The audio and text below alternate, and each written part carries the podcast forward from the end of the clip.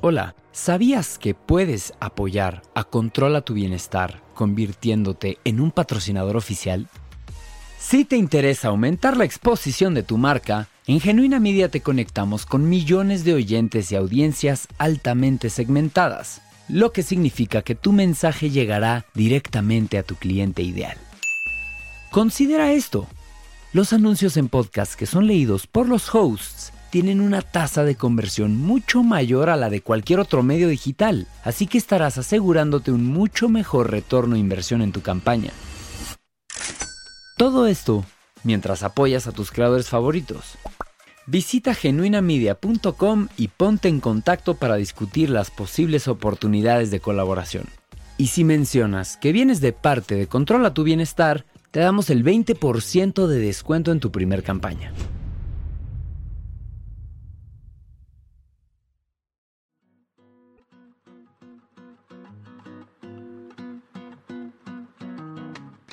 Hola, bienvenidos a Controla tu Bienestar. Hoy tenemos el honor de que nos acompañe el doctor Jack Goldberg Sterenberg, graduado del Unitec, dentista, se especializó en rehabilitación oral, implantes y estética, tiene otra especialidad de la Universidad de Southern California en Los Ángeles y además una especialidad en implantología de Louisville, Kentucky y en Suiza.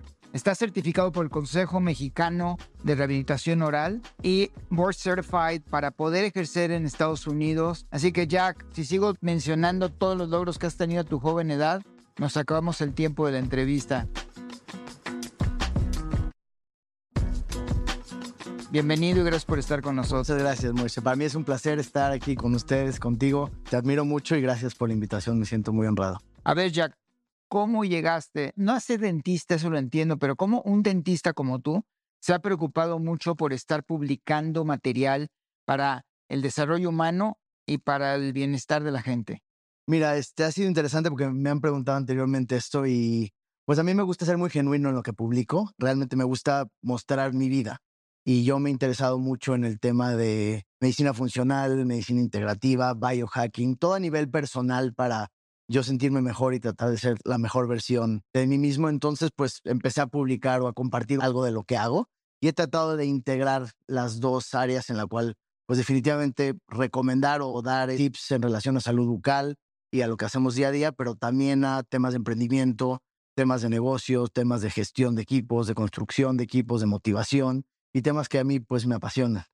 Hay mucho de lo que podríamos compartir el día de hoy. Vámonos directo. ¿Qué es lo que te motivó a abrir tanto tu scope of practice? Porque estamos acostumbrados que el dentista trabaja en un rectángulo de 10 centímetros por 10 centímetros y tú realmente has logrado expandir tu influencia en muchos otros hábitos de las personas. Claro, mira, yo llegué, estudié en Estados Unidos, como decías, en Los Ángeles y luego estuve un año en Kentucky. Y regresando a México me asocié con mi actual socio, el doctor Ricardo Mitrani, y él tenía ya una práctica, nuestra práctica que es Grupo Ental Bosques, él ya tenía una práctica funcional y era una práctica ya muy avanzada a nivel tecnológico, a nivel de procesos. Y entonces cuando llegué a México hicimos una mancuerna increíble con Ricardo. Él, porque pues tiene 20 años más que yo, entonces ya tiene mucha experiencia, tiene un nombre, una práctica. Y pues yo llegué con mucha energía, con tecnología y hicimos una mancuerna increíble en la cual entre los dos pues hemos ido desarrollando mucho estos diferentes áreas, ¿no? Y pues yo me he ido encaminando por áreas que a mí me apasionan un poco más, él por áreas que a él le interesan un poquito más. Y entonces hemos ido buscando ser más que un simple dentista, ¿no? Como bien lo pones tú, el encasillarnos a decir es que él es dentista o es que él es oftalmólogo, siento que es muy minimizante, ¿no? Hoy en día creo que debemos de ser un poquito más de lo que estudiamos y eso depende de nosotros, es de seguir estudiando, de seguir aprendiendo, seguir creciendo y entonces, pues eso, me apasiona el crecer, me apasiona el seguir aprendiendo y el seguir cada día encontrando cosas nuevas y asombrándome porque cada día si abres los ojos puedes aprender cosas nuevas. Primero te felicito por esa gran ambición que tienes a crecer y como ya lo sabemos, el ir constantemente expandiendo el potencial de nuestra mente nos da la oportunidad de prevenir muchas enfermedades futuras y además el buscar actuar en lo que te apasiona, sabemos que tiene un gran efecto en el bienestar total de tu cuerpo. Todo el mundo que estamos en medicina funcional entendemos que el microbioma es un tubo larguísimo que empieza desde tu boca y acaba en el colon, al final del colon. Pero ha habido muy poco publicado y por eso me interesaba mucho que nos compartieras todo tu conocimiento. Platícanos el efecto que tiene el inicio de este gran tubo, la boca y el microbioma. Claro, definitivamente lo que dices es absolutamente cierto. De por sí el microbioma intestinal, que hoy está muy de moda, pero tiene poco tiempo. Para años de investigación son pocos años que lleva en investigación y poca gente realmente lo entiende porque no ha habido suficiente tiempo. Y aún el microbioma oral o lo que pasa en la boca como que se quedó hasta el final. Es chistoso porque por algún motivo que nadie entiende muy bien, el odontólogo la boca se quedó separado de la medicina. No tienes que estudiar medicina para hacer odontología, a diferencia de la mayoría de las demás especialidades médicas. Entonces siempre se ha mantenido como muy separado. Yo creo que es un error. Yo creo que al final, otra vez hablando de medicina integrativa, integral, pues somos todo uno mismo. Entonces, pues como dices, es el comienzo de este microbioma y hay estudios hoy en día y hay un par de libros publicados que hablan de la relación que existe. Y definitivamente, pues hay una correlación importantísima porque es el inicio y pues está físicamente conectado, entonces va a haber una transmisión de las bacterias que tenemos en la boca a nuestro intestino y a nuestro microbioma intestinal. Quiero pensar que esto automáticamente requiere de poner mucha atención en la higiene bucal, que es algo que no sé por qué en nuestro país principalmente, y una vez publicaste que hay una ansiedad prematura al tener que ir al dentista que la gente simplemente no va y no basta que le duele la muela o se le inflaman las encías o empieza a sangrar ¿Cuál es la importancia de la higiene bucal y qué sí debemos hacer desde nuestros niños? O sea, que nosotros somos niños. Claro. De acuerdo, este, lamentablemente en el mundo, pero especialmente en nuestro querido México, no hay una buena cultura de higiene bucal. La gente va al dentista cuando ya le duele y cuando ya te duele ya es muy tarde. En todos los casos, cuando ya hay dolor, es el último signo del cuerpo pidiendo ayuda. Hay muchos antes que si educamos a nuestra audiencia que los puedan identificar, pueden atacarlos desde antes. Entonces, definitivamente la higiene va a jugar uno de los papeles principales en este tema que estamos hablando.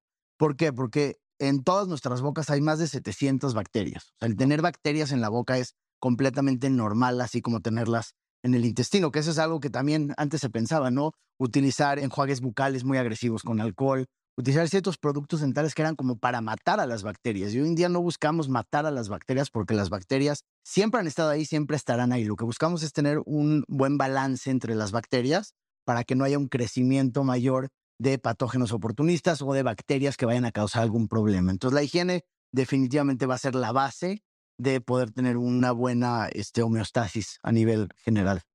Yo tuve la oportunidad de sacar mi maestría en medicina funcional con una odontopediatra en Estados Unidos me platicaba mucho ella de cómo la inflamación de las encías cada vez nos está empezando a dar mucha información sobre el resto del estado del cuerpo. Así como tú decías, en la odontología lo separaron, ¿no? Estudias odontología o estudias medicina, pero al final de cuentas es un solo cuerpo y todos los sistemas están interconectados entre ellos.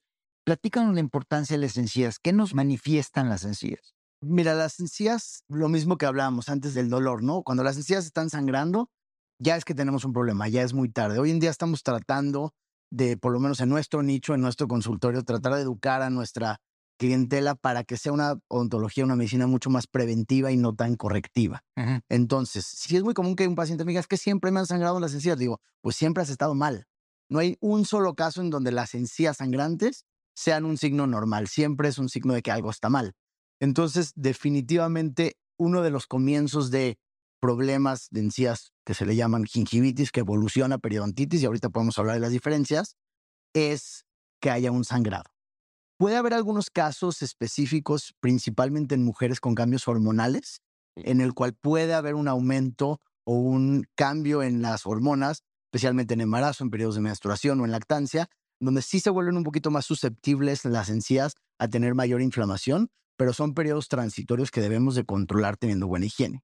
Las encías van a sangrar porque tenemos placa dentobacteriana, que es el inicio, es un biofilm o un biofilm, como se conoce en inglés, que es una acumulación de bacterias y empieza a crearse esta colonia de bacterias en la cual son capa encima de capa, encima de capa, encima de capa. Seguramente a todos les ha pasado que terminando de comer, si no te lavas los dientes, llegas en la noche a lavarte los dientes, sientes como esa capita encima de los dientes muy finita. Eso es el biofilm que con el cepillado vamos a retirar. Si no lo retiramos, empieza a acumularse y empieza a calcificarse en lo que se convierte en sarro o en cálculo, que eso ya aún queriéndolo quitar con el cepillo es cuando ya no sale.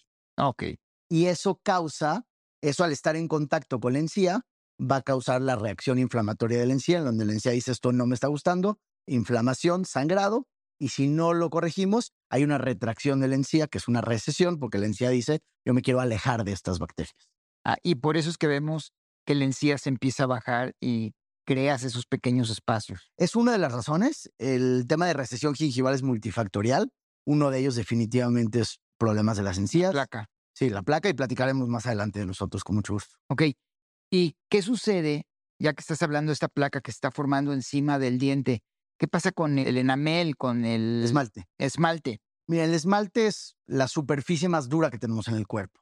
O sea, es, el componente más duro del cuerpo por su este, integración inorgánica y está compuesto principalmente por una cosa que se llama hidroxiapatita, que hará sentido más adelante cuando hablemos de higiene.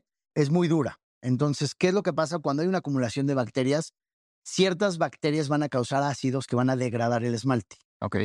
que se le conoce como caries. Principalmente es el Streptococcus mutans, que es el más famoso o el más conocido porque es el más predominante. Entonces, la bacteria lo que va a necesitar es una triada, que es el diente o el ser humano, que es el azúcar o carbohidratos, que es de lo que se va a alimentar, y que exista la bacteria. Si se juntan esas tres, va a haber una producción de ácido, el ácido va a degradar el esmalte.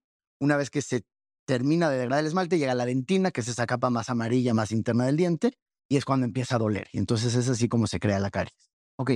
Ya entendemos cómo esta bacteria va destruyendo el diente de, de afuera hacia adentro. Hablabas de que el cepillado evita que se quede esta bacteria. Pero la pregunta aquí mágica, ¿cuántas veces o cada cuándo nos debemos de cepillar los dientes? Mira, esa es, como dices, la pregunta mágica y va a depender de cada paciente. Depende de cada paciente. Nosotros vemos pacientes que son muy resistentes a ciertas cosas o a ciertas eh, enfermedades y algunos otros que no lo son tan resistentes. Entonces podemos tener pacientes que acumulan mucha placa. Esto va a depender del pH de la saliva, de la alimentación, si consumimos productos alcalinos y varios otros factores. Entonces va a depender de qué tanta placa acumules. Obviamente lo más conocido históricamente se ha hablado de tres veces al día o después de cada comida. Esto es para eliminar cualquier tipo de alimento que haya quedado en la zona de los dientes. Nosotros decimos siempre que mínimo dos y si se puede tres sería ideal, pero la de la mañana y la de antes de irte a dormir, esas no son negociables. He tenido muchos amigos míos que me dicen que, ah, no, te tomas un café y que te tienes que lavar los dientes y la verdad como que no hay tiempo para... Estás en la oficina, estás en una junta, tomas un café, te tomas otro. ¿Es verdad eso? La verdad no es necesario Y también hay que tener cuidado porque una vez que nosotros ingerimos algo muy ácido, como puede llegar a ser el café, que hacen principalmente en Estados Unidos, ¿no? El jugo de naranja, que sabemos que no es bueno y sobre todo es muy ácido, y después de ahí se van a lavar los dientes. Entonces, al tú ingerir algo ácido, vas a desmineralizar tus dientes y si después llegamos nosotros con el cepillado, que al final es algo abrasivo, que estamos tallando esa superficie del esmalte, vamos a ir degradando esa superficie del esmalte, no por un proceso carioso, como hablamos antes, biológico, sino por un proceso erosivo. Entonces, la respuesta es siempre que vayamos a tomar algo ácido, como vaya a ser café, jugo o cualquier este, alimento ácido, debemos de esperar por lo menos media hora a una hora para que haya un proceso de remineralización natural y después cepillarse. Pero contestando tu pregunta, no es necesario cepillarse después de cada alimento. Dejémoslo en hacerlo tres veces al día bien hecho y suficiente. Otra pregunta. Hay ahorita una moda muy grande. Después de lo que acabas de decir, me acabo de acordar. La gente se está levantando en la mañana y lo primero que hace es agarrar un vaso de agua tibia y echarle o limón o vinagre de manzana. Según lo que entiendo que me estás diciendo, esto puede ser muy perjudicial para los dientes. 100%. Yo personalmente lo hago desde hace tiempo. ¿Y qué hago yo? Siempre me cepillo antes. O sea, lo primero que hago es cepillarme porque así ya remineralizo mis dientes y siempre uso popote.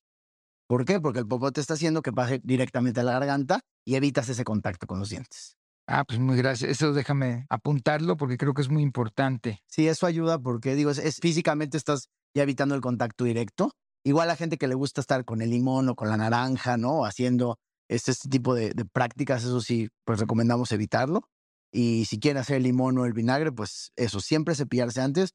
No recomiendo hacer el vinagre y inmediatamente después cepillarte por lo mismo, porque ya desmineralizaste tus dientes y puedes crear un proceso de erosión. No se me ha olvidado el tema que vamos a hablar de la gingivitis y la periodontitis también, pero antes de eso, uno de los grandes tóxicos que nos hemos encontrado ahorita en los pacientes de medicina funcional es el fluoruro. Y yo recuerdo desde que era niño, mi dentista, me acuerdo el sabor ese entre que dulce y horrible del fluoruro rosa que te ponían en los dientes. ¿Qué recomiendas hacer? Tú que eres conocedor de la medicina funcional, pero aparte de la higiene bucal. Mira, esta es una de las áreas que no hay una respuesta muy clara.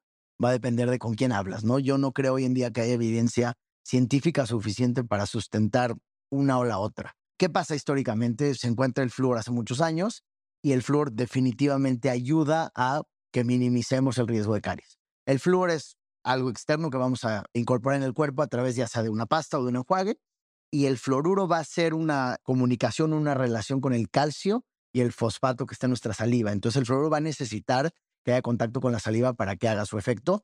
Crea una capa que protege el diente y definitivamente protege contra caries. Eso creo que no está en tela de juicio. El problema es que haya una intoxicación o unos números muy elevados de fluoruro en el cuerpo. Se habla también a nivel espiritual y físico de que esto va a calcificar la glándula pituitaria y va a cerrar el tercer ojo para las personas que creemos en la espiritualidad. Yo creo que eso todavía no hay suficiente evidencia, pero algo hay ahí y me encantaría saber tú qué piensas. Lo que pasa es que hace muchos años se decidió agregar flúor al agua. ¿Por qué? Porque se veía que muchísimos niños tenían caries, entonces se les ocurrió, pues pongamos flúor en el agua potable. Entonces es una forma muy fácil de que todos tengan acceso al flúor. Hoy en día es bien difícil controlar esos niveles. Seguramente en la Ciudad de México o en Monterrey o en Puebla hay diferentes niveles de flúor en el agua. Lo que yo recomiendo es, pues si hay duda, pues definitivamente acudir con un experto de medicina funcional para hacer un análisis, porque primero tienes que tener las métricas de saber en qué punto estás y a partir de ahí hacer cambios. En relación a si utilizar o no productos dentales con flúor, yo lo que recomiendo hoy en día es caso por caso.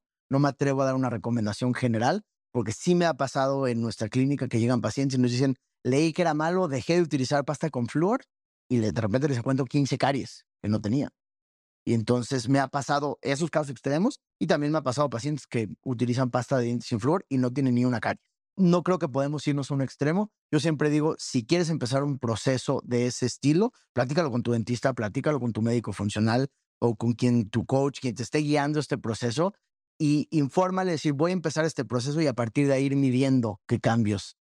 pues muchas ¿Qué gracias. piensas tú? Y contestando a tu pregunta, es persona por persona. Cada cuerpo es diferente y sí, lo que dice el doctor Goldberg tiene razón. Primero, tenemos que generar una evaluación en dónde estamos.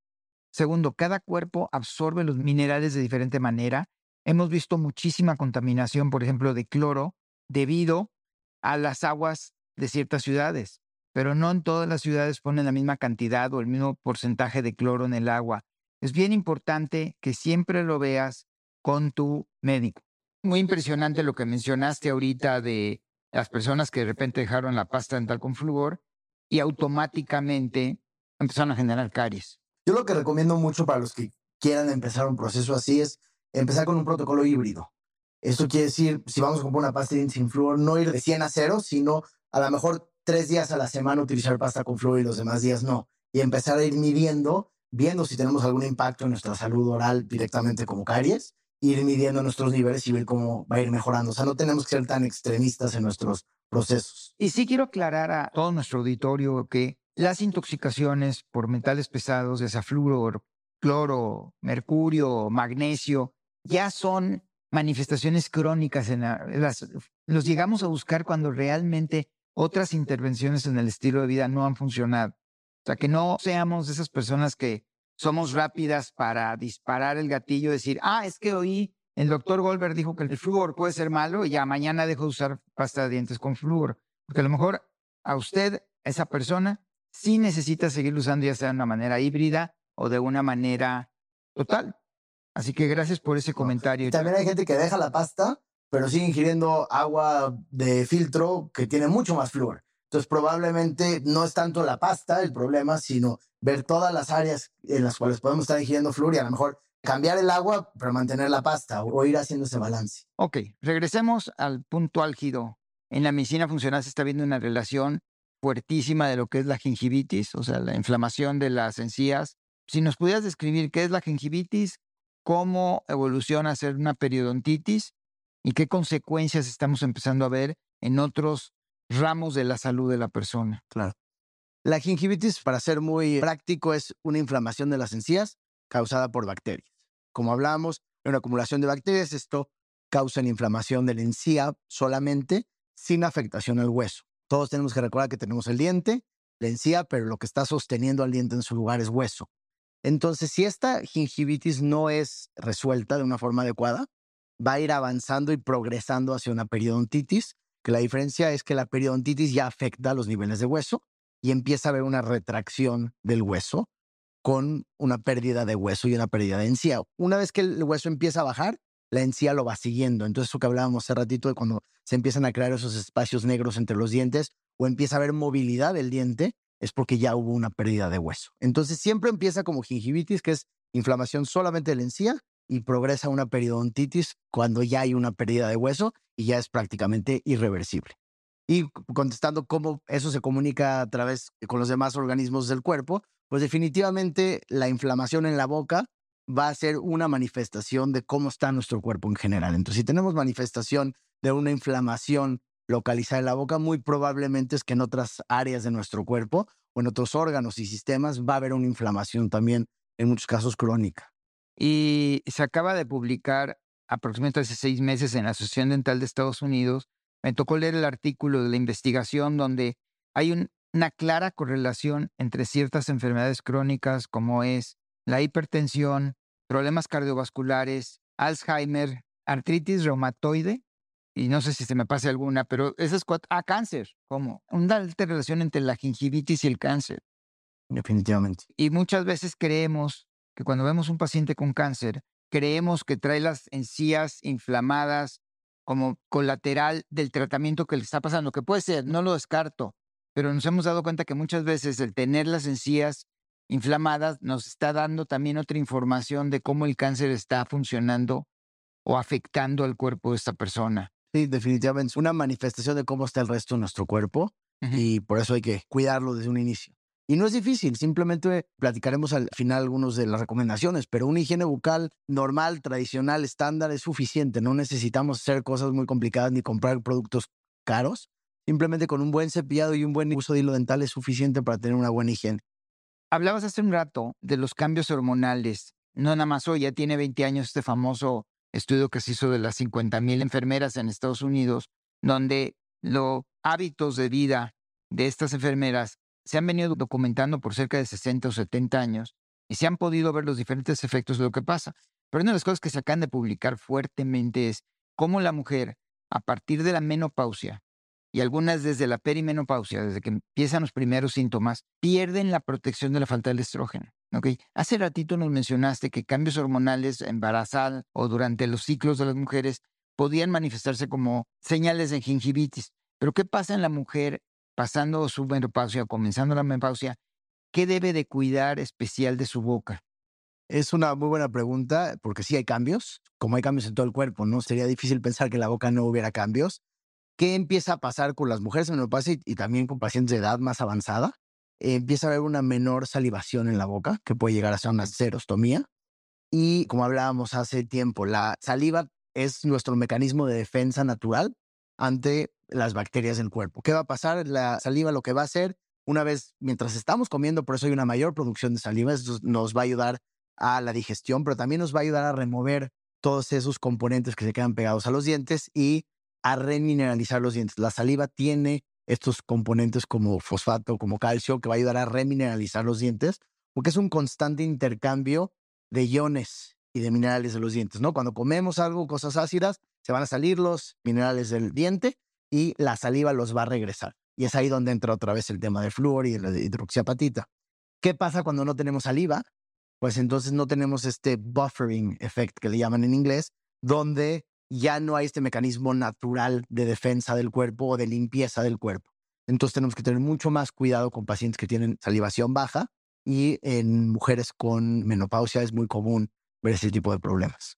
Me gustaría, tengo fácil 8 o 10 preguntas más que hacer. Haremos una, una, parte 2. Yo, yo creo que me gustaría mucho poder volverte a invitar porque me gustaría invertir los minutos que nos quedan en precisamente lo que decías, ¿cómo prevenir? Es una, una muy buena pregunta que tiene varias capas de complejidad, pero mm, a mí me gusta ser simple con las recomendaciones porque si no, no las seguimos. Y me pasa a mí, ¿no? Cuando alguien te da una recomendación muy compleja, pues te emociona, pero no la sigues. Entonces, a nivel de higiene bucal básica, cepillo suave siempre, cepillos medios y cepillos duros van a causar lo que hablábamos hace rato, que es una recesión de las encías. Una técnica de cepillado adecuada, que eso con mucho gusto pueden ir a mi perfil, ahí tenemos varios videos donde explicamos cuál es la técnica adecuada, pero lo que buscamos es que no haya un movimiento lateral, porque eso va a dañar mucho las encías, sino tenemos que ir de arriba hacia abajo, en la parte de arriba y de abajo hacia arriba, o peinando las encías, cuidándolas. Y otra vez, por eso el cepillo suave. Lo que va a ayudar a eliminar la placa dentobacteriana no es que sea un cepillo duro y me preguntan mucho, no es que me siento que me limpia mejor cuando es duro, pero pues sí sientes, pero también te estás llevando las encías y a lo mejor no lo ves cuando eres joven, pero cuando llegas a los 40 te vas a arrepentir. Entonces queremos cuidar a los pacientes, otra vez hacer odontología preventiva. Entonces, cepillo suave. Ok. Pasta de dientes, a mí no me gusta mucho recomendar marcas porque cualquiera funciona. Ya hablamos del tema de flúor, entonces eso lo voy a dejar a un lado. Si eres propenso a tener caries, pues definitivamente hablar con tu odontólogo para que sí utilices una pasta de dientes con flúor. Hilo dental es importantísimo y es una de las áreas que menos se hace porque da flojera. Realmente, ¿no? Toda la gente le da flojera hacerlo. Yo digo que utilizar el hilo dental por lo menos una vez al día, no hacerlo tres porque no hay tiempo, pero hacerlo una vez al día y especialmente en la noche, porque es cuando más tiempo van a pasar esas bacterias. No estamos hablando en la noche, no estamos comiendo nada, tomando nada, entonces van a pasar más tiempo esas bacterias. Entonces, hilo dental en la noche es muy importante, utilizando una técnica adecuada. Y pues visitar a tu dentista. Al final, tu dentista es el que te está guiando. Tienes que encontrar una persona en la cual confíes. Hablamos hace un ratito del tema de ansiedad. Lamentablemente, en nuestro país, pues la gente le da mucho miedo y está muy basado en malas experiencias, ¿no? De jóvenes. La odontología ha avanzado muchísimo. Hoy en día tenemos tecnología y técnicas mucho más avanzadas para que sea un proceso mucho menos doloroso la visita. Pero lo que yo siempre he dicho es, la visita de higiene no es dolorosa. Y siempre me dicen es que el dentista duele y es caro. Y le digo, sí, duele y es caro cuando no te cuidaste. Pero si tú vas a tus mantenimientos cada seis meses, ni duele ni es caro. El problema es cuando ya hay una corrección que hay que hacer, es cuando se vuelve o costoso o doloroso. Entonces se puede prevenir. Oye, ¿y hay taladros silenciosos? Es una gran este, pregunta y se ha avanzado mucho. No son silenciosos. Nosotros en la clínica utilizamos estas turbinas o estos micromotores que son a base de electricidad y no de aire. Lo que sonaba mucho antes es que pues físicamente el aire pasa por una turbina y da vueltas y esto es lo que suena. Entonces nosotros utilizamos micromotores eléctricos que suenan mucho menos y son mucho más precisos. Aún así, me da pena decirlo, pero siguen sonando un poquito. Lo que sí estamos utilizando mucho es láser hoy en día. Ah. Está avanzando muchísimo y el láser pues ya funciona con otra tecnología, entonces ya no hay ese ruidito famoso. Ah, qué bueno, porque mis sueños más horribles en la noche era escuchar ese ruido cuando sabía que tenía que ir al dentista. ¿Qué mitos del pasado tenemos que erradicar? Pues el que acabas de decir, el miedo al dentista es el primero que hay que erradicar, porque sí, lo que pasaba antes pues ha cambiado. Y sobre todo encontrar un lugar donde te sientas cómodo, ¿no? Porque si vas con miedo y si vas con estos problemas de confianza, pues no te vas a sentir cómodo con cualquier profesional que vayas. Definitivamente lo que hablamos hace tiempo, ¿no? Mantener las bases de esta higiene adecuada un tema muy importante que no hemos tocado, que creo que está también tomando mucho valor hoy en día, es el tema de los respiradores bucales, todo el tema de problemas de sueño asociados con problemas de pacientes que no respiran bien por la nariz. El CPAP y todo. El, el, CPAP, digo, y si quieres lo podemos hablar en otro momento porque nos puede dar para media hora eso, pero hoy en día se está estudiando mucho también qué pasa con el microbioma oral cuando respiras por la boca durante la noche porque tienes una boca muy seca. Entonces hay técnicas desde muy sencillas como taparte la boca para irte a dormir, que es algo que personalmente hago y me ha ido súper bien. Y son técnicas sencillas, no hay que invertir ni mucho tiempo ni mucho dinero. Pero volviendo a las bases, creo que yo soy siempre de la idea de volver a las bases, hacer las cosas sencillas, pero hacerlas bien. Y darle su tiempo, ¿no? Dedicarle ese tiempo, esos tres, cuatro minutos, a hacer tu buena higiene oral en la mañana y en la noche. Que hagas bien tu técnica de cepillado, bien tu técnica de hilo. Y cuando la gente me dice que no tengo tiempo, le digo, si no tienes tres minutos para dedicarle a tu salud, pues tenemos otros problemas más profundos, ¿no? Que hay que evaluar. Definitivamente. Y quiero terminar con algo que estamos empezando a ver muchísima intoxicación de este mercurio que se usaba en las amalgamas de los 70s y los 80s. Hoy, algunos dentistas comerciales, digo porque me tocó a mí en lo personal una vez llegar, dice, oye, no, tres, cuatro amalgamas de mercurio, te las tengo que quitar ya. Le dije, ¿sabes qué? Déjame medirme el mercurio en el cuerpo y si veo que están niveles normales, ahí las dejo. ¿Qué nos puedes compartir al respecto? Creo que tocas un punto muy interesante, que es la parte comercial. Nosotros tenemos muchísimo cuidado en vender tratamiento. Nosotros siempre le decimos a nuestros pacientes que nuestro enfoque es su salud. No es vender coronas, no es vender carillas y no es vender blanqueamientos, es su salud. Esta es otra área que no hay una respuesta muy clara. Se han hecho estudios muy importantes. Yo te puedo decir que en nuestro consultorio, creo que en los últimos 20 años no hemos puesto una amalgama. O sea, es algo que ya no hacemos hoy en día Pero ¿qué pasa con esos pacientes que tenemos muchísimos todos los días, en donde tienen amalgamas de hace 20, 30, 40 años, que están funcionando en algunos casos y en otros casos no? Entonces, la primera pregunta que nosotros nos hacemos siempre es si está bien adaptada. Y esto quiere decir que los márgenes de la restauración estén bien unidas al diente. En muchos casos ya hay un pequeño espacio y se puede ver todo un margen negro. Nosotros utilizamos fotografía digital en nuestro consultorio y ampliamos las imágenes en una pantalla de 70 pulgadas para que podamos ver si hay algo de filtración marginal. Si hay filtración marginal, ahí la indicación para cambiarla es porque podemos tener caries y podemos tener un problema de bacterias debajo de la amalgama y ahí la indicación es cambiarla. ¿Qué pasa cuando las amalgamas están bien? Porque la amalgama es un gran material. Nada de lo que hacemos hoy en día yo no creo que vaya a durar 30, 40 años. Las resinas que hoy estamos poniendo, yo no creo que en 40 años sigan ahí.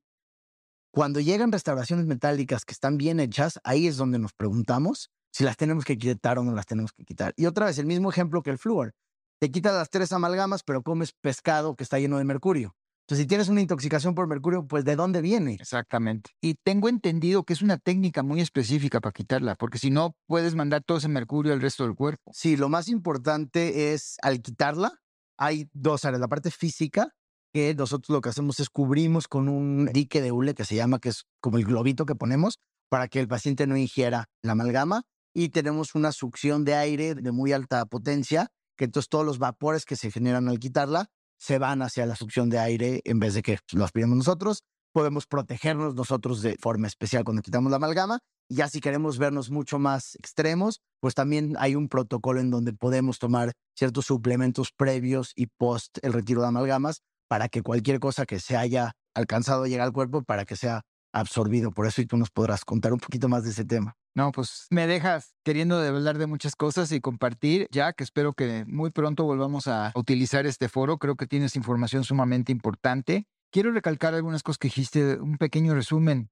La higiene bucal es crítica. Ahora, si son las personas que acostumbran tomarse su agüita caliente con jugo de limón o vinagre de manzana en la mañana, usen el popote, pero lávense los dientes antes de acidificar su boca. Recordemos de que si vamos a dejar el fluoro, hay tonos de grises, no se vayan de negro a blanco de 0 a 100 inmediato. Podemos buscar ese lado híbrido donde nos sentamos mejor y ver que nuestro cuerpo esté reaccionando y demás. Siempre consultarlos con nuestros médicos. Revisar qué otros hábitos tenemos. Hablaba el doctor Goldberg de que muchas veces creemos que es el flúor de la pasta lo que nos está haciendo mal y a lo mejor estamos tomando botellas con agua de plástico baratas que compramos en la calle y que pueden estar llenas de flúor, cloro y otros metales pesados. Recordemos que la saliva es nuestro mecanismo de defensa natural. Técnica de cepillado adecuado. Usen cepillo suave. El hilo dental no es para que se quede guardado en su gabinete. Úsenlo por lo menos en la noche y no olviden de visitar a su dentista. ¿Se me pasó algo? Excelente tu resumen, muchísimas ¿Eh? gracias. Gracias a ti, Jack, y nuevamente muy amable por estar aquí con nosotros en Control a tu Bienestar. Gracias, me gustó muchísimo estar aquí con ustedes. Gracias por la invitación, gracias por el espacio y gracias a todos los que nos están escuchando. Si te gustó, por favor, califícanos, pícale, para que esto nos ayude a poder seguir produciendo mejor material que a ti te ayude a controlar tu bienestar.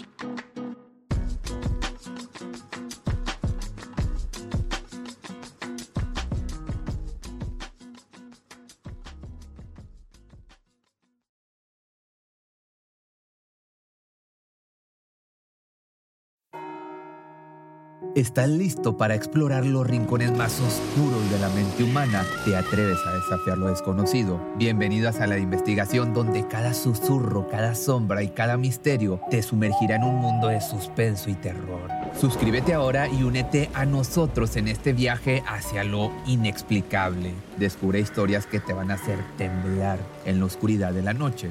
Sala de Investigación, el camino del misterio.